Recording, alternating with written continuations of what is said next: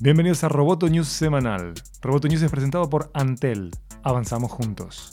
Mi nombre es Miguel Ángel Dobrich y junto a Natalia Ralde daremos las noticias más relevantes del mundo tecnológico.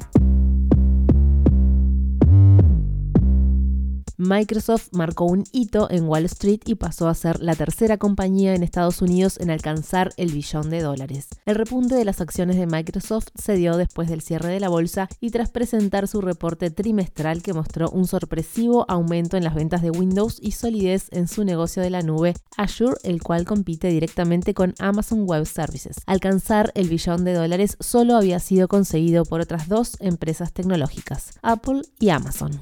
Huawei sumó una nueva acusación en Occidente y en este caso de la CIA. La Agencia Central de Inteligencia estadounidense acusó a la compañía de ser financiada por la seguridad del Estado chino, según informó The Times. Más concretamente, la CIA acusó a Huawei de recibir fondos de la Comisión de Seguridad Nacional de China, el Ejército Popular de Liberación y una tercera rama de la red de inteligencia estatal china. Huawei dijo que estas acusaciones no tienen fundamento.